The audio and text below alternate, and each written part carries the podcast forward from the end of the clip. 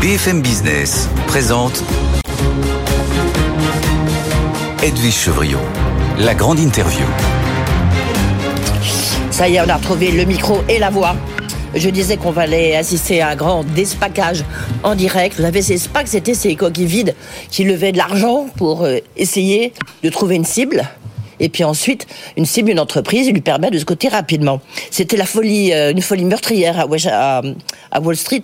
On voit bien que ça l'est plus, mais en revanche, à Paris, ça marche et ça va marcher ici en direct. Bonsoir Eric Maris.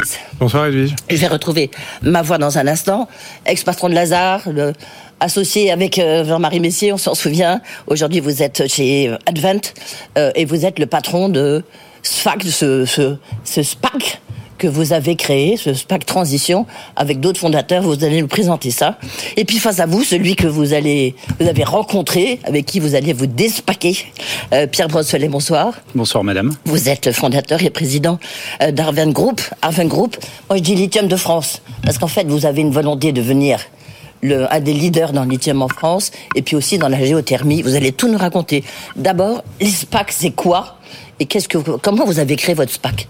200 millions, hein Oui, un peu plus. Alors d'abord, j'en suis pas le patron du tout. J'en suis un des trois fondateurs aux côtés de euh, Xavier Caïtucoli, qui lui, pour le coup, était le patron et fondateur de Direct Énergie, et d'un fonds euh, d'investissement qui s'appelle Eiffel Essentiel, euh, piloté très très réussi, grande réussite dans l'asset management, piloté par Fabrice Dumonteil. Okay. On l'a levé il y a un peu plus de deux ans maintenant sur une thématique. Le SPAC, c'est des fondateurs, des sponsors qui, sur une thématique, lèvent de l'argent sur leur nom, sur leur track record, avec l'idée d'investir dans un secteur sur une thématique particulière.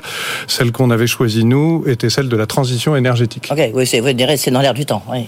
Et, Et vous, ça a marché Visiblement, puisque vous avez une cible en face de vous, en l'occurrence. Alors écoutez, ça a marché. On a cherché pendant presque un, an et demi. Et puis il y a à peu près un an, on a rencontré Pierre et ses équipes.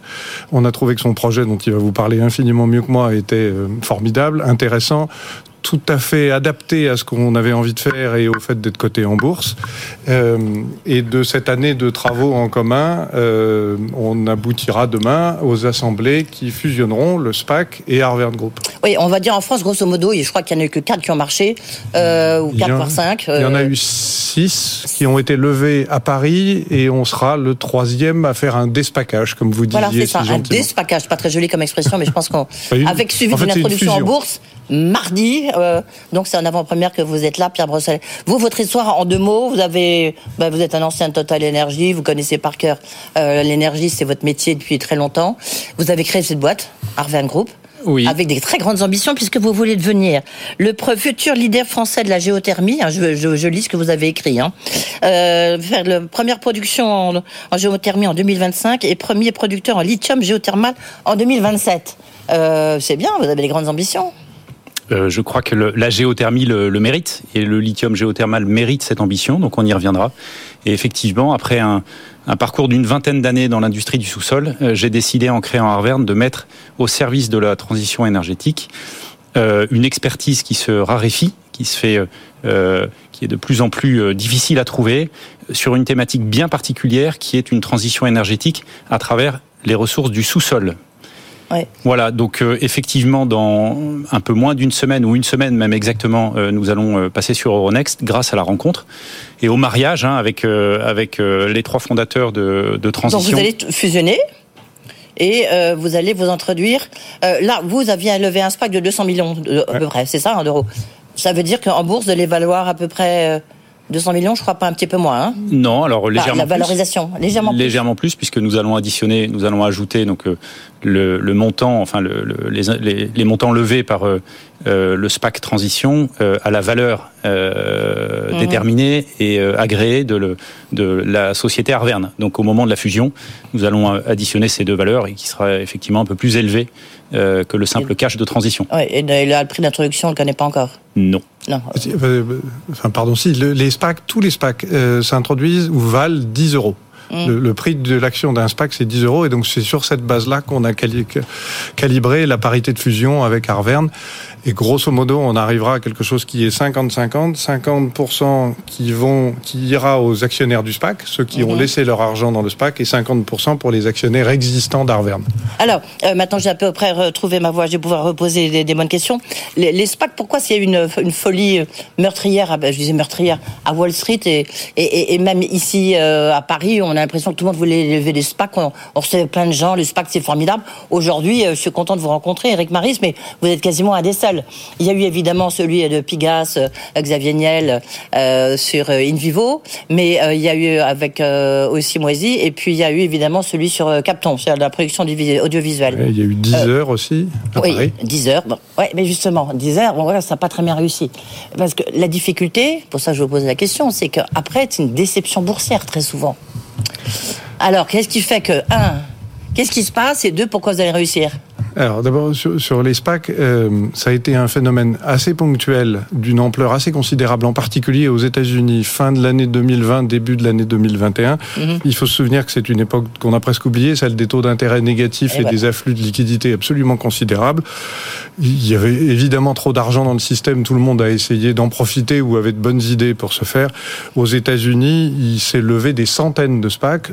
Le phénomène en Europe a été beaucoup plus restreint. Je crois que le chiffre c'est à peu près une trentaine de Qui ont été élevés au travers de l'Europe, dont une petite dizaine euh, en France.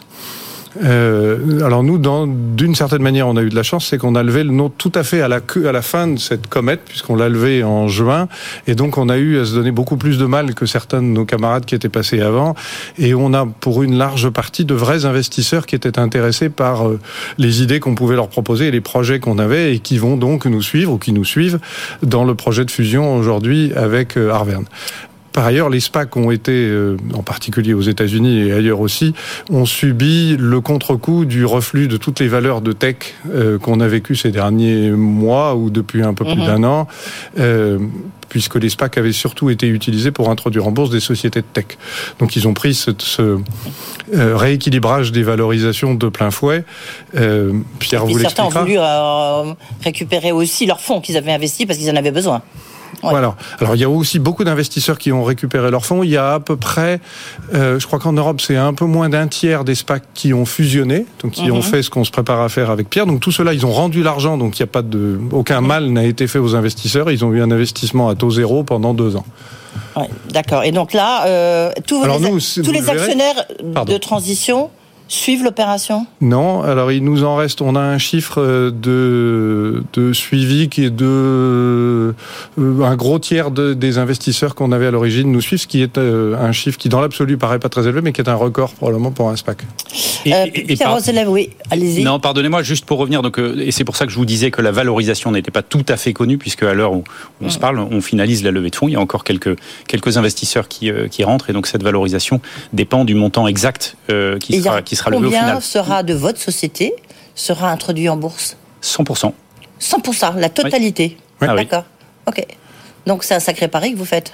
C'est un pari, mais c'est alors c'est un pari osé, c'est un pari. Qu'est-ce que ça vous apporte en fait? Alors ça m'apporte plusieurs. Alors quand je dis ça m'apporte, ça apporte à la société, oui, bien sûr, pas simplement à son fondateur. Euh, une opportunité euh, en or pour euh, parler d'un de, sujet qui aujourd'hui, qui jusqu'à aujourd'hui était assez peu connu, voire même très méconnu, donc la géothermie, qui a toute sa place dans le mix énergétique, on va en parler, et puis d'un autre sujet qui est pour le coup un peu plus atomique, si je puis dire, qui est le lithium, où là tout le monde en parle, parce que demain on doit euh, décarboner euh, l'industrie de la, de, la, de, la, voilà, de la mobilité, on va dire, et ça passe donc par la fabrication de batteries qui euh, elles-mêmes sont construites à partir en grande partie du lithium. Donc nous, ça nous apporte une exposition qui va nous qui va nous autoriser à parler de ce sujet, à exposer ce sujet. Donc c'est pas uniquement une question financière, c'est également une question de voilà, de, de, de, parler au marché, de raconter une histoire. On a une très belle histoire à raconter. On est persuadé. Alors, racontez-leur deux secondes parce que euh, le lithium, je recevais la patronne d'Eramet lors des rencontres euh, euh, économiques d'Aix-en-Provence. Elle nous parlait de ce qui se passait à Strasbourg, justement l'extraction du lithium par la géothermie. C'est exactement ce que vous faites. Et vous, en plus, vous avez des, des droits d'exploration un peu partout. Mais comment vous les avez obtenus? Comment vous comptez? Exister là où tout le monde a besoin de lithium? Comment est-ce qu'une société, vous pour l'instant vous êtes petit quand même, vous avez 10 millions, euh, 10 millions d'affaires, même si vous allez être valorisé beaucoup, comment est-ce que vous faites? Comment vous comptez résister? Alors, on, on, fait plus que résister, puisqu'on voit qu'on est, euh, on est même très rapide par rapport à, à d'autres qui ont d'autres, à la fois d'autres priorités et puis d'autres contraintes de, de, grosses sociétés.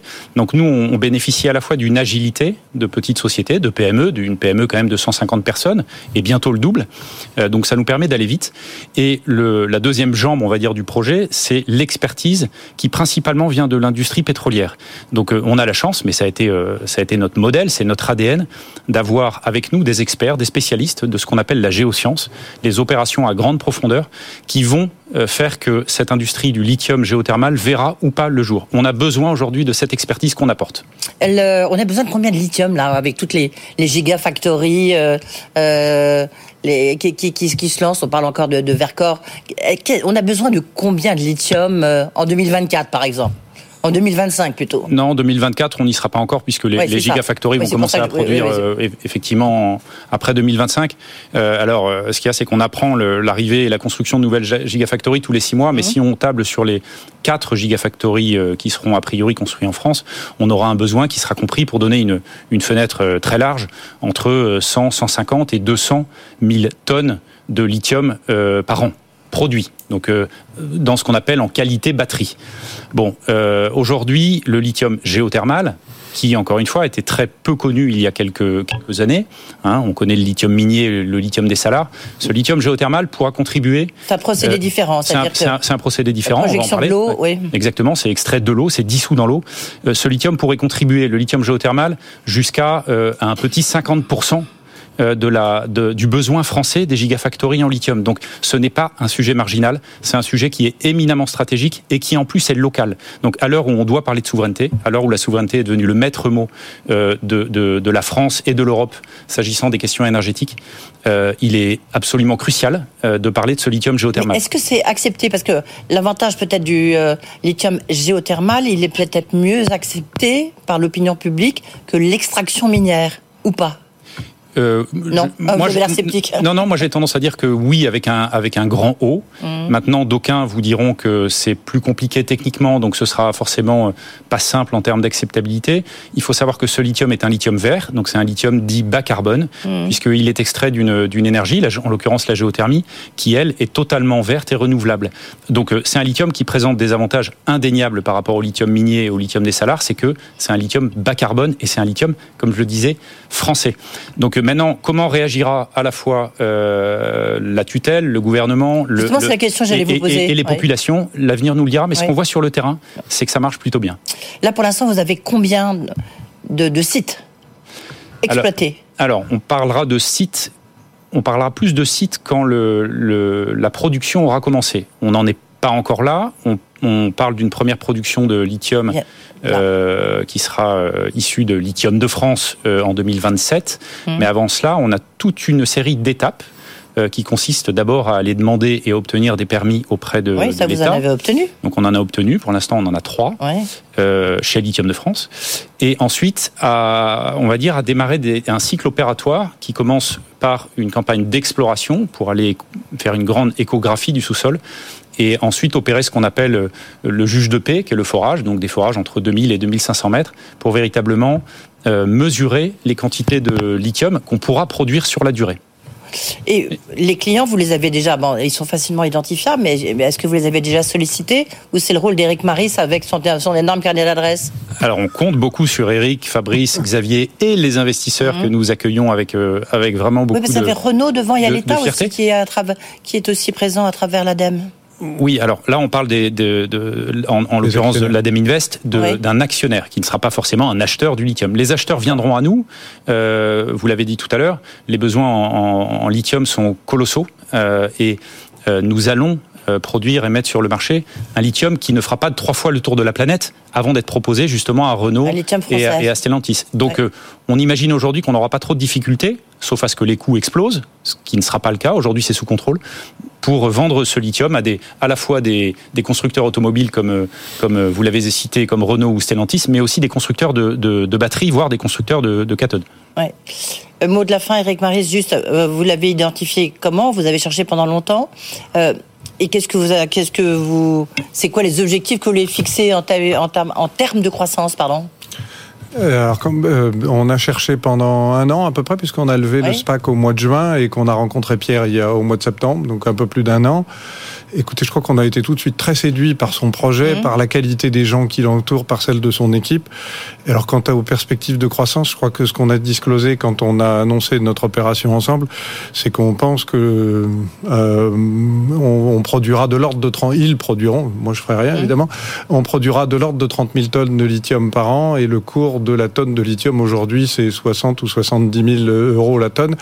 Donc c'est plusieurs milliards de chiffres d'affaires avec une marge très élevée parce qu'il s'agit d'une industrie essentiellement de coûts fixes que sont les forages. Donc euh, on a devant nous euh, un futur géant de l'énergie européenne, française, euh, avec des chiffres qui bah, peuvent devenir colossaux. Espérons, puisque vous étiez notre invité. Merci beaucoup, Pierre Brossolet, d'avoir été avec nous. Merci, Eric Maris, et puis surtout, merci d'avoir un peu despaqué, donc je le dis en direct. AG demain, introduction en bourse, Euronext, mardi prochain. Merci.